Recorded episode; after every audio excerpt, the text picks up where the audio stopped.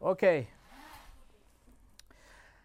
Quel privilège d'ouvrir euh, la parole de Dieu ensemble encore une fois dans la première épître de Pierre, la première épître de l'apôtre Pierre.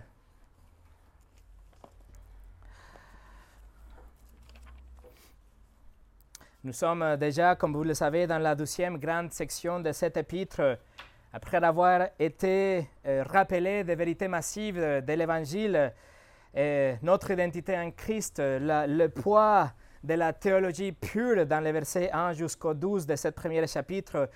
Et après, Pierre euh, parle à l'Église. Il donne à l'Église des instructions, des commandements. Ce sont les ordres de notre roi, notre Seigneur Jésus-Christ. Et les commandements de Dieu, bref, c'est que nous vivions, c'est que nous, nous ayons une vie cohérente avec la nouvelle position que nous avons en Christ. Il nous dit que nous sommes déjà saints. Et donc, maintenant, nous sommes appelés à vivre en tant que des saints et grandir dans cette euh, vie de sanctification. Et la dernière fois, nous avons vu que Pierre nous donne un niveau de, de, de, de couches, de raisons, d'encouragement pour qu'on puisse vraiment suivre ces commandements il nous a dit que Dieu est notre Père, que Dieu est notre juge quotidien, mais aussi que Dieu est notre Rédempteur. On l'a vu la dernière fois. Et en tant que Rédempteur, il nous a dit brefement, nous avons vu que le prix qu'il a payé pour nous racheter été un prix vraiment élevé. Il est venu dans le marché des esclaves, il a donné sa vie. Le verset 19 nous dit que c'était le sang précieux de Christ. Et comme on a dit la dernière fois, ça serait l'objet de notre étude aujourd'hui. Lorsqu'on arrive à la première épître de Pierre, chapitre 1, verset 19, nous sommes confrontés au sang précieux de Christ. Et c'est le texte même qui exige que nous passions de temps pour pouvoir étudier et clarifier et corriger et renforcer tout ce que nous connaissons par rapport le sang de Christ. Nous allons voir aujourd'hui la théologie biblique par rapport au sang de Christ. Et ça, c'est la beauté de la prédication textuelle. Et c'est aussi le, le, défi de la prédication exposée, que le texte est roi. Donc, lorsqu'on arrive dans un, dans un passage comme ça, le prédicateur ne doit faire que suivre ce que le texte demande. Et c'est intéressant que dans la providence de Dieu, on arrive à ce passage aujourd'hui que c'est le, le, début de cette semaine sainte. Vous connaissez, c'est la semaine de la passion de Christ. C'est la dernière semaine de la vie de Christ sur la terre. Aujourd'hui, traditionnellement, on appelle euh, euh, la journée le, dimanche de Ramon, le jour quand je suis rentré à Jérusalem et cette semaine va finir le vendredi avec la crucifixion de Christ pour après ressusciter le dimanche prochain, le dimanche de Pâques. Donc c'est vraiment dans le timing de Dieu et la providence du Seigneur qu'on arrive à ce texte pour parler du sang de Christ dans la semaine où il va justement verser son sang pour nous.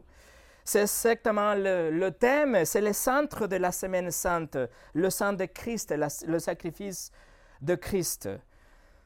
Alors le sang de Christ, qu'est-ce que nous entendons par cela?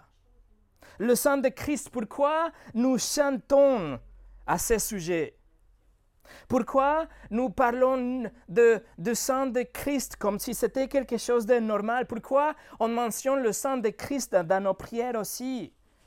Surtout, il faut savoir que dans les jours de Pierre, le sang de Christ était une des raisons pour la persécution de l'Église.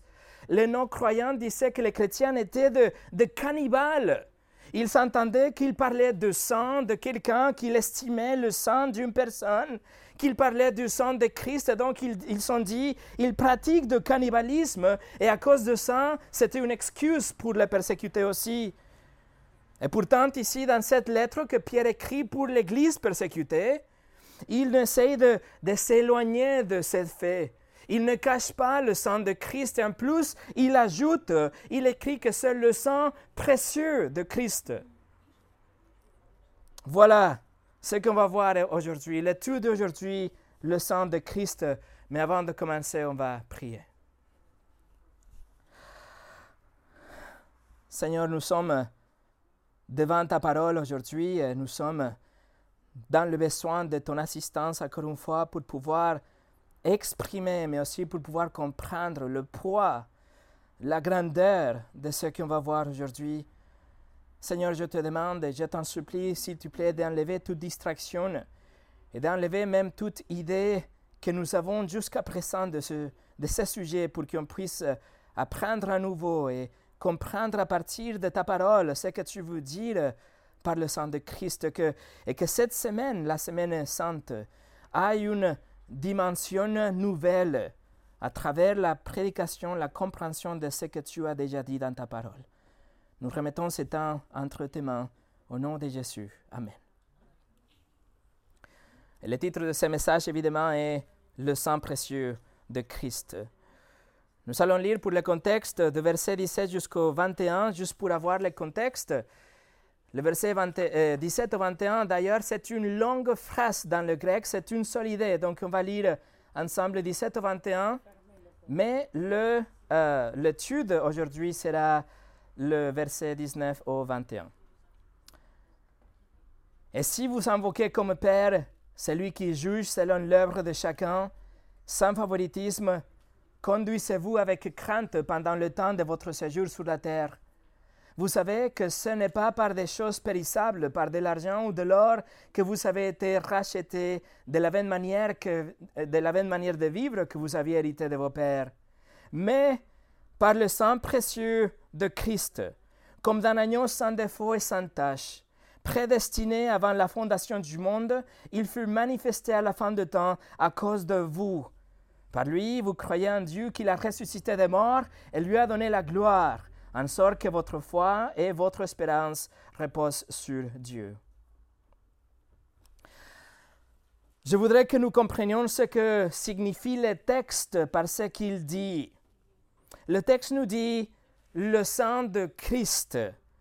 Mais ce terme, cette idée a tombé, a été utilisée par des, des hérétiques, a tombé dans l'abus dans de certaines églises des sectes des cultes. Il a tombé dans des idées mauvaises de ces récits à travers de l'histoire. Donc, on va voir aujourd'hui qu'est-ce que ça veut dire vraiment. Par exemple, aujourd'hui, certains disent que le sang de Jésus est le sang de Dieu, comme si Dieu avait un corps de chair et du sang, et donc Jésus a eu le sang de Dieu qu'il avait dans l'éternité.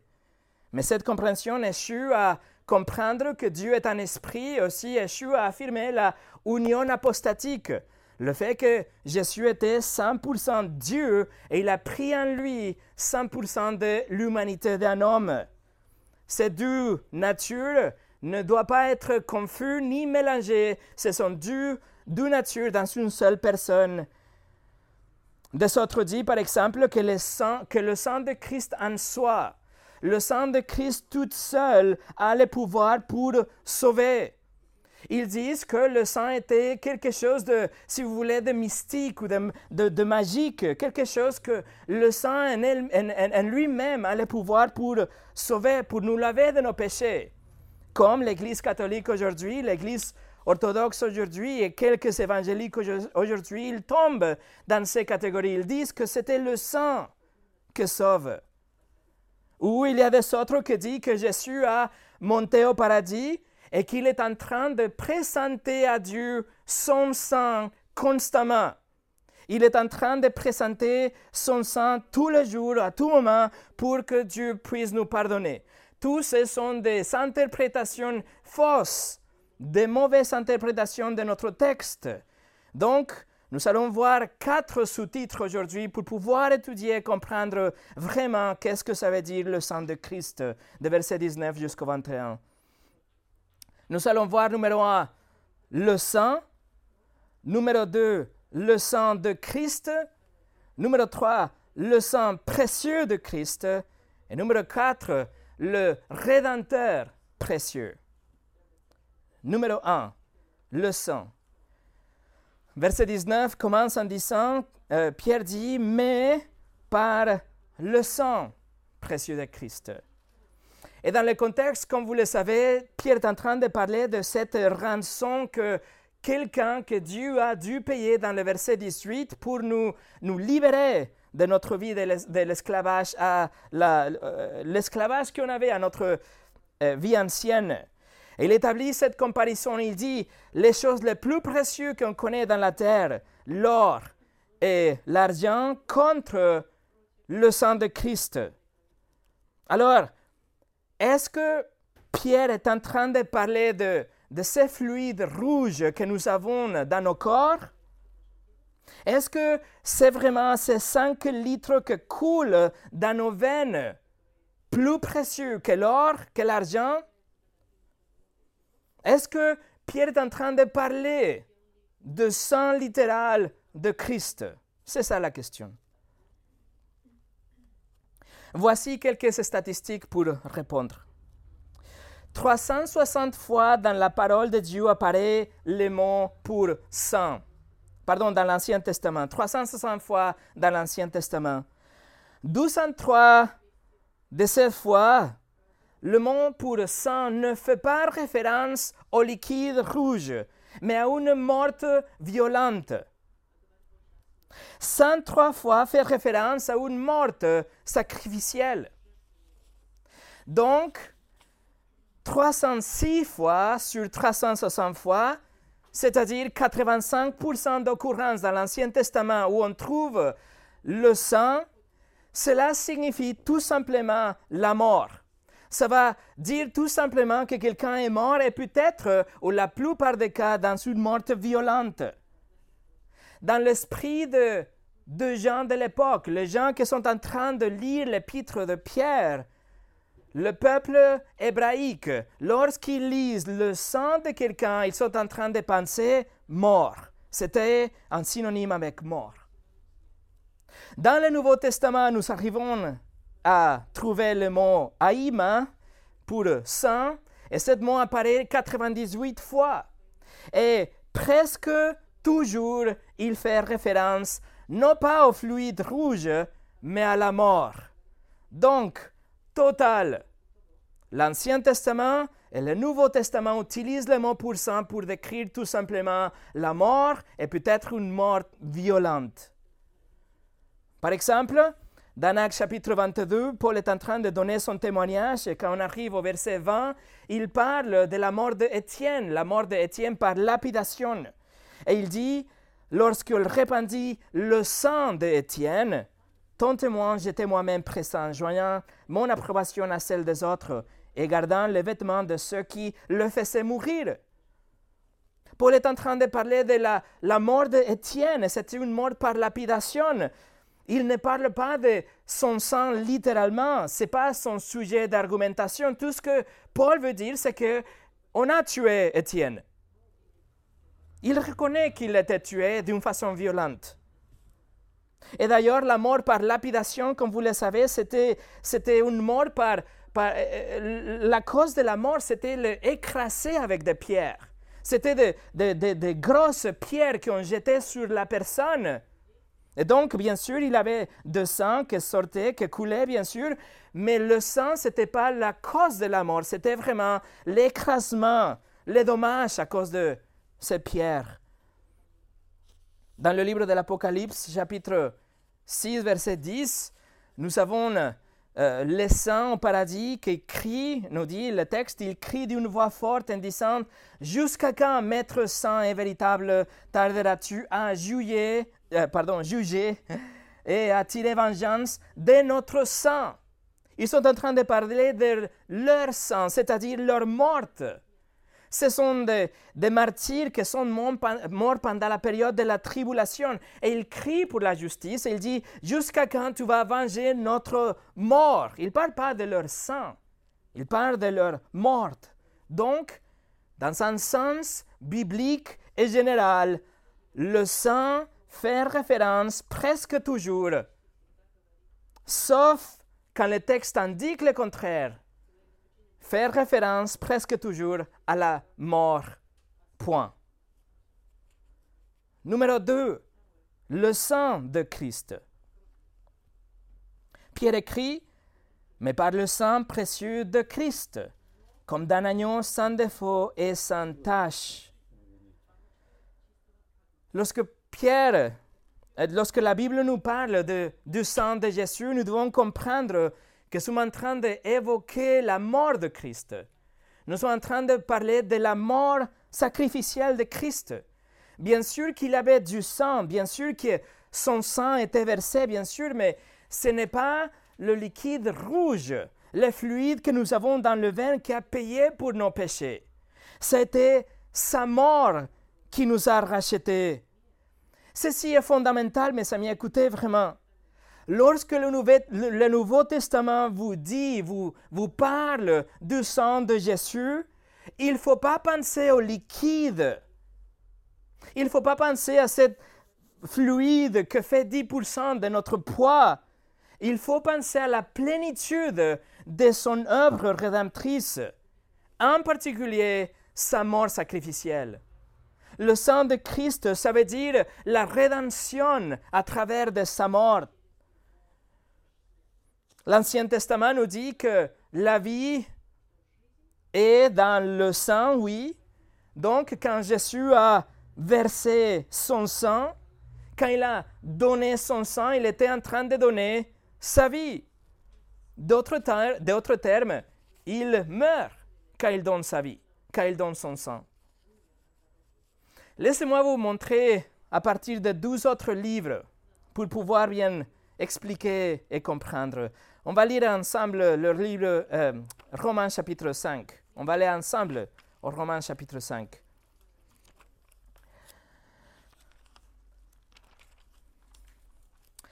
Romains chapitre 5 et regardez le verset 9. Paul écrit, à plus forte raison donc, maintenant que nous sommes justifiés par son sang, serons-nous sauvés par lui de la, de la colère. Est-ce que Paul est en train de parler du sang propre de Jésus? Est-ce qu'il est, en train de penser au sang de Jésus même? Est-ce qu'il y a un pouvoir de rédemption dans le sang lui-même de Jésus? S'il avait, mes amis, ça veut dire que les soldats, quand ils sont cloués Jésus à la croix, ils sont, ils ont été recouverts par un peu de son sang sûrement. Et donc, la conclusion est que les soldats seraient euh, euh, purifiés aussi, pardonnés de leurs péchés. Mais au contraire, il n'y a rien de mystique, il n'y a rien de surnaturel dans le liquide euh, lui-même. Nous ne pouvons pas dire que le sang même de Jésus sauve quelqu'un. Son sang physique en lui-même, ce n'est pas ce que nous rachète, ce que nous pardonne de nos péchés, non, c'est sa mort qui nous sauve. Et c'est pour ça que tout de suite après, dans le verset 10, regardez Romains 5, 10, Paul écrit immédiatement, car si, lorsque nous étions ennemis, nous avons été réconciliés avec Dieu par la mort de son Fils, à plus forte raison, étant réconciliés, serons-nous sauvés par sa vie. Donc vous voyez dans le verset 9, Paul dit que c'était le sang de Christ.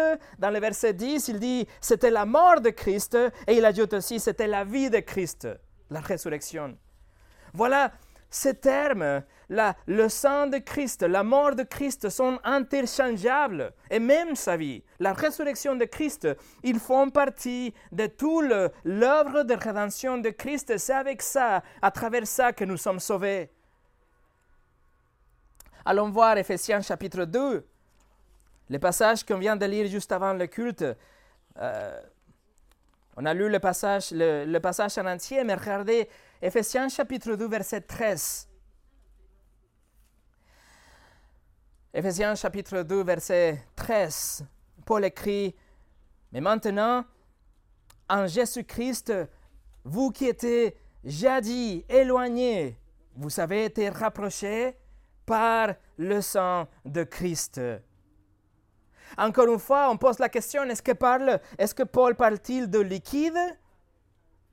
Si c'est le cas, alors Jésus, il ne fallait pas qu'il meure. il, il pouvait juste se couper un peu et, saigner. Et, et, avec ça, ça serait suffisant. Ou il devrait se vider complètement de son sang. Si c'était vraiment le sang qui doit sauver, le liquide lui-même qui nous sauve, alors il fallait qu'il se vide. C'était le cas dans les animaux de l'Ancien Testament, n'est-ce pas? Il fallait le vider de, son, de leur sang. Mais Jésus n'a pas saigné à mort.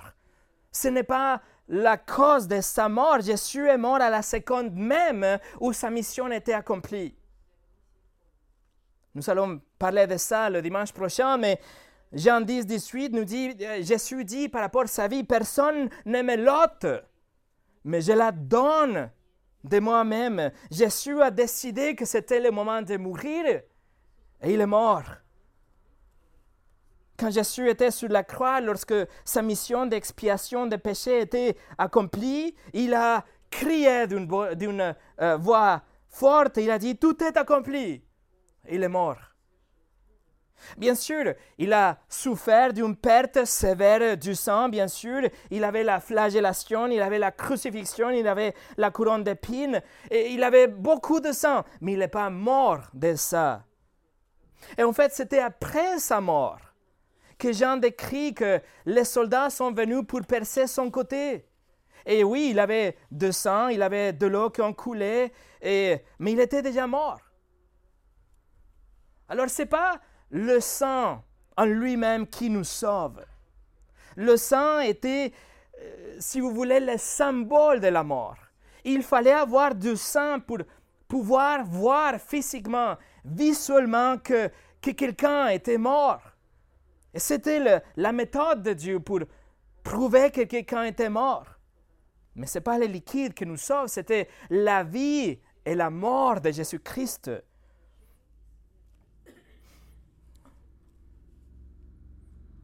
C'est pas que le sang de Christ avait en lui-même la vertu pour nous sauver, c'est pas quelque chose que, qui, nous sauve, le liquide en, lui-même. La Bible ne nous enseigne pas ça. La Bible n'affirme pas que le sang de Christ avait quelque chose de particulier, mais c'était en soi la vie de Jésus. La mort sacrificielle de Jésus, c'est là qui a la efficacité pour ôter le péché du monde. Il est mort pour nous, il, il, et c'est sa mort qui nous rachète.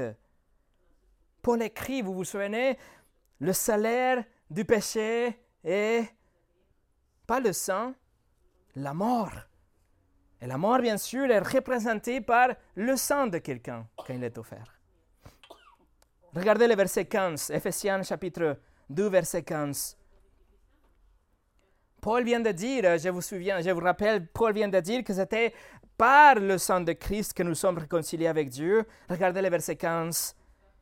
Ayant anéanti par sa chair, par sa chair la loi des ordonnances dans ses prescriptions, il a voulu créer en lui-même, avec les deux, un seul homme nouveau, en établissant la paix voilà, vous avez vu dans le verset 13, il a dit que c'est à travers le sang de Jésus, mais maintenant il dit que la réconciliation a été accomplie par sa chair.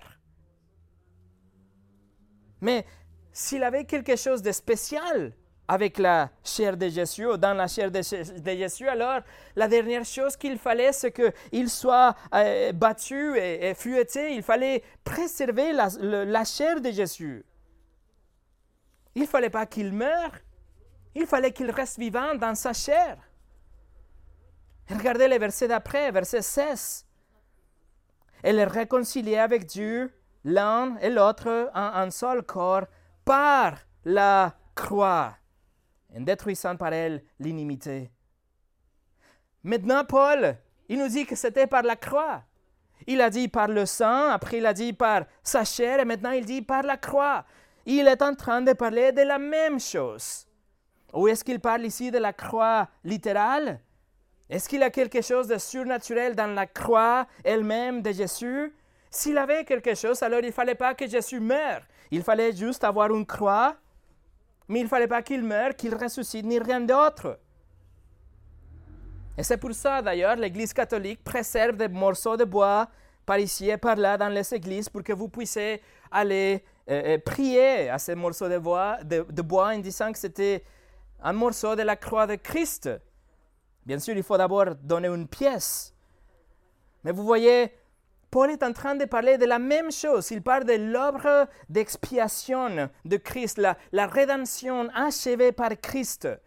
Premièrement, il a parlé de, il parle à travers la lentille de la, du sang de Christ dans le verset 13.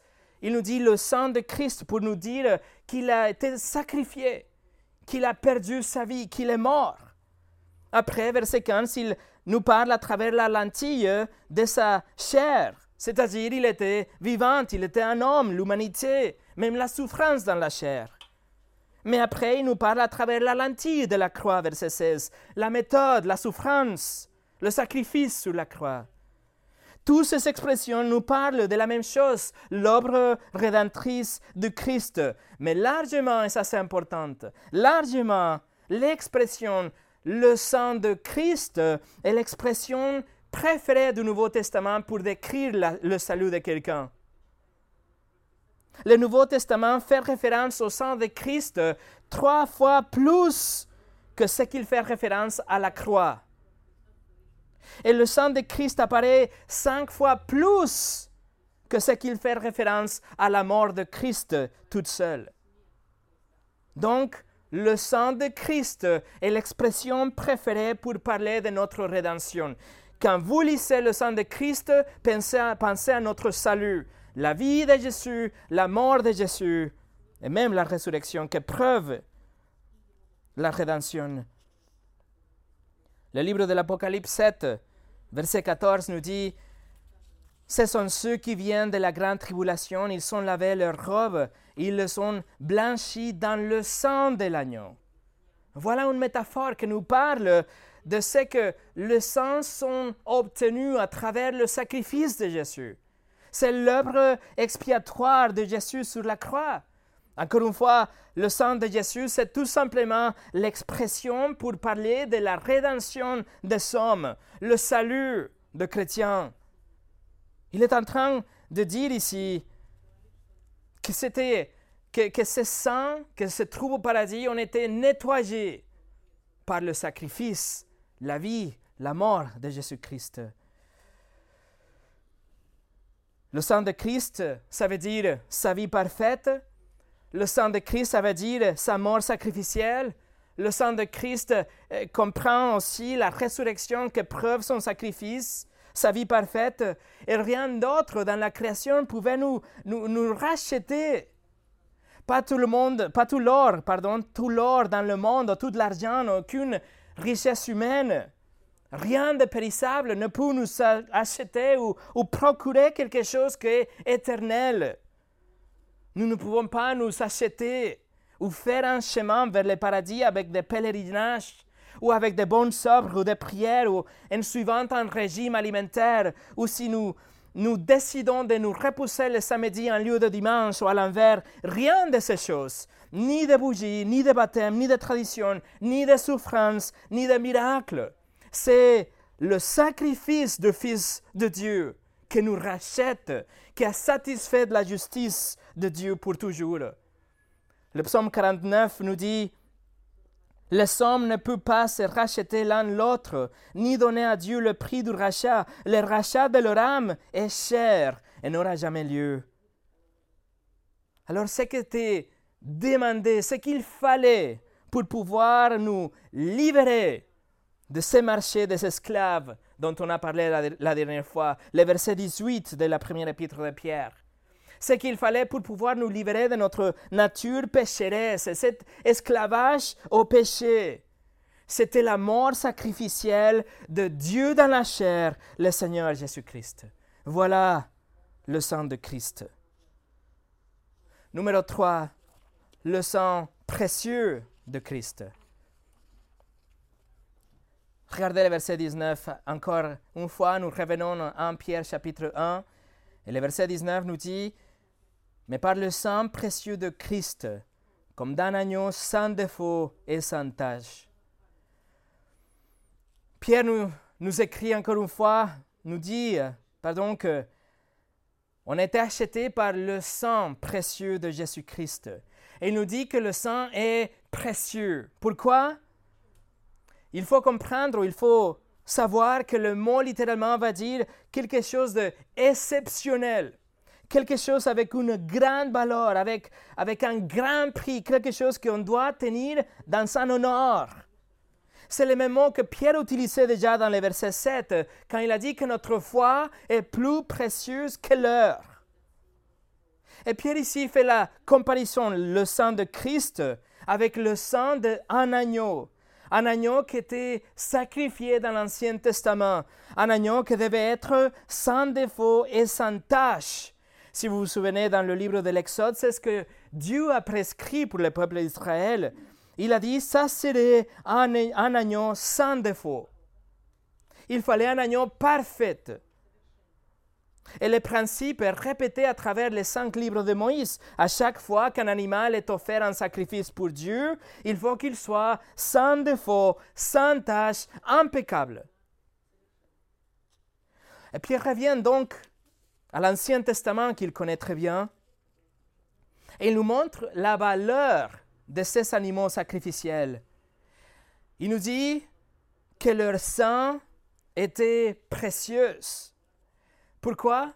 Parce que leur sang signifiait la vie de cet animal, la mort de cet animal. L'animal avait de la valeur. L'agneau et les animaux pour le sacrifice étaient vraiment précieux, étaient quelque chose que c'était le plus fin dans toute la bergerie. C'était le bien le plus, le plus précieux pour le berger. C'était pas facile de le donner, de l'amener au sacrifice. Il s'était des agneaux élevés, sélectionnés d'une manière minutieuse pour qu'ils ne soient pas marqués par des taches et par des défauts. En conséquence, la vie de cet agneau était précieuse. Le sang de cet agneau était précieux. La mort était précieuse. C'était pas simple, c'était l'animal le plus unique. Et l'agneau le plus précieux de tous, c'est le Seigneur Jésus-Christ, l'agneau de Dieu. Son sang est précieux. Pourquoi? Parce qu'il est précieux. Sa vie est précieuse, donc son sang est précieux. Pourquoi son sang est précieux? Parce que s'il n'avait pas donné sa vie, s'il n'était pas mort, alors personne ne pouvait être jamais sauvé. Sa valeur réside dans la rédemption elle-même. La valeur du sang de Christ réside dans la personne de Christ et dans la rédemption, dans le, sacrifice de sa vie. Mais ici, Pierre, dans le verset 19, nous donne douze adjectifs pour décrire le Seigneur Jésus-Christ. En parallèle avec un agneau sacrificiel de l'Ancien Testament, il nous dit qu'il est sans défaut et sans tâche. Premièrement, sans défaut, ça veut dire qu'il n'avait rien à reprocher. Nous ne pouvons pas critiquer quoi que ce soit de lui, rien à dire contre lui. Une vie parfaite. Et deuxièmement, sans tâche, et cela fait référence à une propreté, une pureté morale. Il avait un caractère impeccable, de la plus haute qualité. Et quand vous mettez ensemble ces deux adjectifs, qu'est-ce que nous avons? Nous avons une vie parfaite, une vie sans péché, une vie pure. Laissez-moi vous montrer quelques versets du livre aux Hébreux. Hébreux chapitre 4. Le livre d'Hébreux chapitre 4.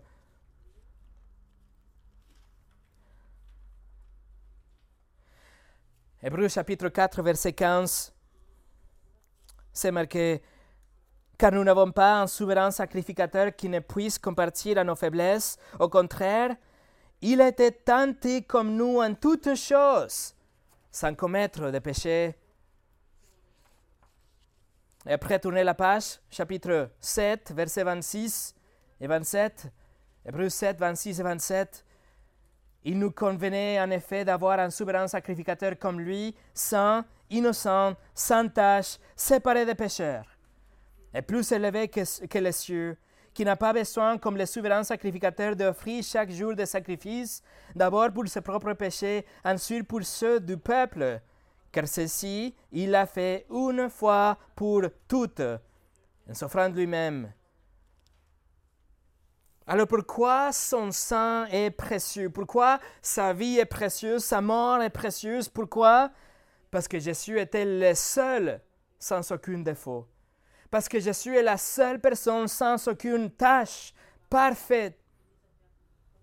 Dieu dans la chair sans péché, séparé de toute corruption, sans défaut. Et en conséquence, sa perfection peut être attribuée à son peuple. Comme Jésus est parfait, comme Jésus n'a jamais péché, sa vie parfaite peut être donnée à son peuple. Pour qu'après, le péché de son peuple soit placé sur lui.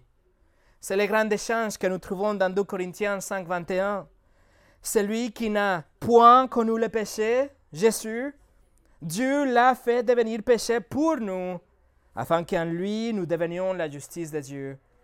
La vie parfaite de Jésus est précieuse, parce que c'est la seule vie qui pouvait être donnée en échange de la vie d'un pécheur. C'est grâce à sa vie parfaite que nous pouvons nous tenir devant le Dieu de l'univers aujourd'hui en tant que des saints, de, de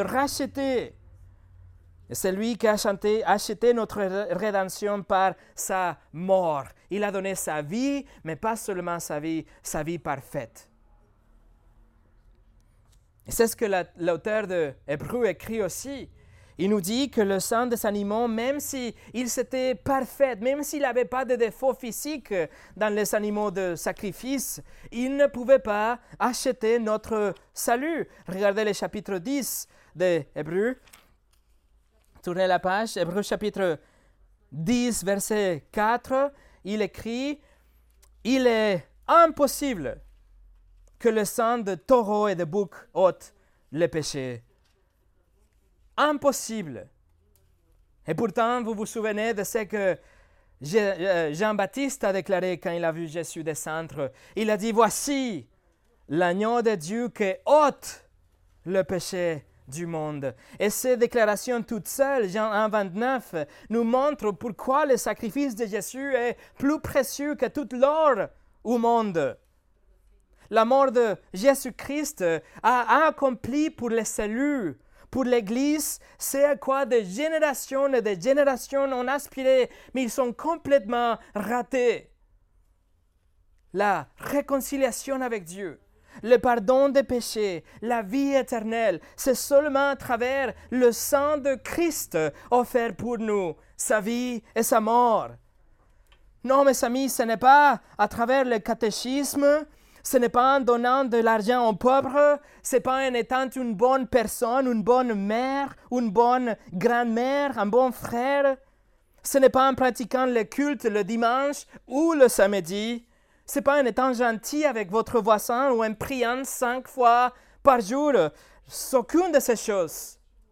Aucune de ces choses ne pourrait jamais ôter votre péché. Dieu avait lui-même, il avait prescrit le sacrifice des animaux sans défaut, et même, il dit, c'est impossible. Il avait prescrit juste comme un symbole c'était une ombre, c'était l'annonce de quelque chose de mieux que viendrait le sacrifice de l'agneau de Dieu. C'est seulement à travers sa vie en tant qu'un homme, sa vie parfaite en tant qu'un homme et sa mort sacrificielle au nom de son peuple que nous pouvons avoir la vie éternelle et le pardon des péchés. C'est seulement lui qui peut vraiment ôter le péché du monde et sa résurrection victorieuse, dont on parlera le dimanche prochain, c'est la preuve qu'il a bien tout accompli. Quand nous lui faisons confiance, quand nous plaçons notre foi en lui seul pour notre vie et notre éternité, quand nous nous repentons, c'est-à-dire nous nous détournons de nos péchés, Dieu applique sa justice à notre vie et applique notre péché dans sa souffrance, son sacrifice. La transaction a été complétée, la justice a été satisfaite, nous pouvons être libres aujourd'hui comme si nous n'avions jamais péché. Pourquoi? Parce qu'il a donné sa vie, un sacrifice. Alors vous voyez pourquoi le sang de Christ est précieux? Vous voyez pourquoi sa vie est invalable, sa vie est incommensurablement précieuse, sa mort est, parfaite, précieuse, importante, parce que sans sa vie et sans sa, sans sa mort, nous serions tous condamnés en enfer pour l'éternité. Spurgeon a dit, la moralité pour vous épargner de la prison, mais il faut le sang de Christ pour vous épargner de l'enfer. Nous retournons à 1 Pierre chapitre 1 pour voir le numéro 4. Numéro 4, le Rédempteur précieux. Le Rédempteur précieux. Regardez les versets 20 et 21. Il était prédestiné avant la fondation du monde. Il fut manifesté à la fin des temps à cause de vous. Par lui, vous croyez en Dieu qu'il a ressuscité des morts et lui a donné la gloire, en sorte que votre foi et votre espérance reposent sur Dieu. Ce sont les deux derniers versets de cette longue phrase dans le grec qui a commencé dans le verset 17. Et Paul ici nous donne quatre raisons rapidement quatre raisons convaincantes de pourquoi Jésus-Christ est précieux. Il nous donne quatre raisons d'une manière progressive. Il nous dit, il était prédestiné, après il était incarné, numéro 3, il a été ressuscité, numéro 4, il était euh, glorifié. Donc, première chose, il dit, Jésus est précieux parce qu'il était prédestiné dans la première partie de verset 20. Il nous dit qu'avant la fondation du monde, Jésus-Christ était pro-ginosco. Et vous vous souvenez de ce mot en grec parce qu'on a beaucoup parlé dans le verset 2, quand on, a étudié le verset 2 de la première épître de Pierre. Pro-ginosco, ça veut dire être connu en avance. Ça veut dire que nous, en tant que les saluts, comme le verset 2 nous le dit, on était aimés en avance. Même avant la fondation du monde, Dieu a décidé de placer son amour sur chacun de ses cellules. Mais ici, il nous dit que Jésus était prédestiné, les mêmes mots aussi. C'est-à-dire que le plan de rédemption, le rédempteur, tout ce qui est à voir avec le salut des hommes était déjà prédestiné par Dieu, connu en avance. Tout le programme de rédemption avant la fondation du monde. Pierre affirme que la mort de Jésus sur la croix était choisie c'est quelque chose qui était déterminé, planifié par Dieu avant la création. La mort de Jésus, ce n'est pas le plan B de Dieu, mais ça été toujours le plan A de Dieu. Dieu n'a pas réagi dans la panique lors de la chute de l'homme dans Genèse chapitre 3, mais cela faisait partie de son plan, parce qu'il avait mis en place tout ça en avance. Donc, le Seigneur Jésus est précieux parce que avant que la création commence, il a été prédestiné. Il était choisi dans un conseil de la Trinité. Il a accepté une mission dans le conseil de la Trinité de se manifester, de venir dans sa création, vivre parmi sa création, donner sa vie, donc verser son sang et racheter son peuple. Jésus est précieux parce qu'il était prédestiné. Deuxièmement, Jésus est précieux parce que le verset 20, verset, euh, à la fin du verset 20 nous dit, il fut manifesté à la fin du temps à cause de vous. Alors quand le moment précis est venu, la douzième personne de la Trinité s'est révélée, il, s'est, il était manifesté. Ça, c'est la incarnation de Jésus-Christ. La parole est devenue chair. La douzième personne de la Trinité a laissé la gloire du paradis, il s'est dépouillé lui-même, comme Philippiens chapitre 2 nous le dit, et il a pris la nature d'un homme. Il s'est humilié lui-même pour devenir obéissante, et même obéissante au point de la mort et la mort sur la croix. Il est venu pour accomplir le plan de rédemption de Dieu, il a donné sa vie, il a versé son sang, il a acheté notre liberté, notre pardon, il a nettoyé de nos péchés. Il nous a rendu acceptables à un Dieu qui est trois fois saint. Il n'avait pas une autre façon de le faire. C'est pour ça qu'il nous dit, à cause de vous, à la fin de verset 20, à cause de vous. C'est-à-dire qu'il n'avait pas, pas de nombreuses façons de le faire. Il n'avait pas de plusieurs chemins pour sauver son peuple. Mais le Seigneur Jésus est précieux parce qu'il est le chemin. Il est le seul et unique moyen pour que le salut puisse être sauvé. Numéro 3. Jésus est précieux parce que il est ressuscité de mort. C'est ce qu'il nous dit dans le verset 21. Il nous dit, vous croyez en Dieu qu'il a ressuscité de mort. Pierre a déjà mentionné la résurrection dans le verset 3. Il a dit que c'était un, un événement historique qui garantit et nous donne l'espérance de notre propre résurrection. Et il nous promet, il nous assure, sans l'ombre de doute, que nous serons ressuscités aussi avec lui. Alors Jésus est précieux parce qu'il est ressuscité. Et c'est ce que nous allons voir la semaine prochaine. Mais la résurrection de Christ preuve, c'est la preuve que sa mission était bien accomplie.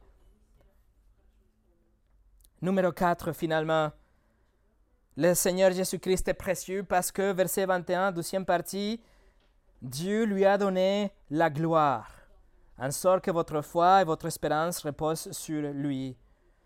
Cela nous parle de l'ascension de Christ, cela nous parle de la glorification de Christ. Jésus est, monté au paradis, il est ressuscité, il a reçu toute la gloire qui appartenait avant l'incarnation. Et comme Philippiens chapitre 2 nous dit, Dieu l'a souverainement élevé et lui a donné un nom qui est au-dessous de tout nom. Il n'a pas un autre nom que le nom de Jésus. Et comme vous le savez, tout genou fléchira devant lui. Et pour finir, voilà mes amis, il y a mille une raisons pour lesquelles le Seigneur Jésus-Christ est précieux y compris ces quatre caractéristiques que Pierre mentionne ici presque en passant. Jésus a été prédestiné, incarné, ressuscité et glorifié. Et avec ça, Pierre conclut cette douzième section qui nous parle de la réponse requise des croyants envers Dieu suite aux merveilles de notre salut. Et la réponse, le commandement est que nous soyons saintes que nous grandissons dans notre sainteté. Et tout le reste, mes amis, ce sont que des couches et des couches que Pierre euh, euh, met ensemble pour nous motiver et nous encourager à une vie de sainteté. Nous sommes commandés, comme vous vous souvenez, à placer notre espoir dans la grâce de Dieu dans le verset 13.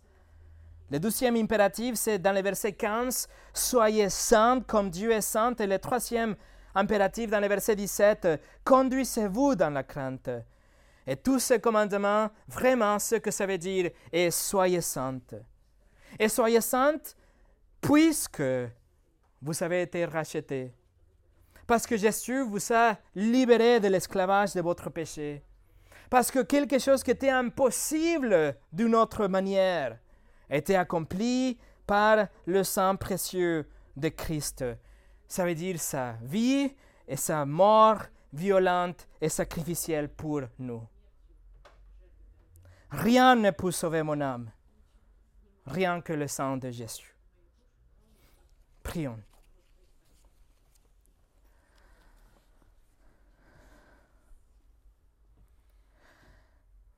Seigneur, nous te remercions pour ta parole et pour cette euh, étude du sang précieux de Jésus que dans ta providence, Seigneur, tombe dans le premier jour de la semaine sainte.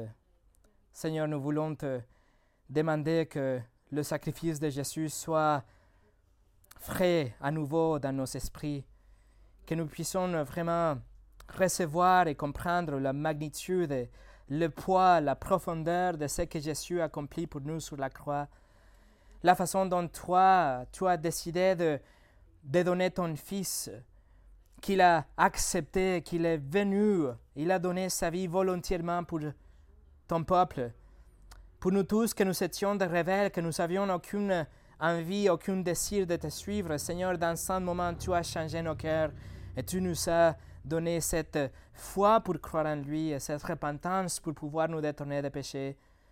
Et Seigneur, que cette, ce sacrifice soit pour nous tous et chacun de nous une motivation et un encouragement pour grandir dans la sainteté, pour te rechercher chaque matin, pour nous éloigner de la tentation et du péché.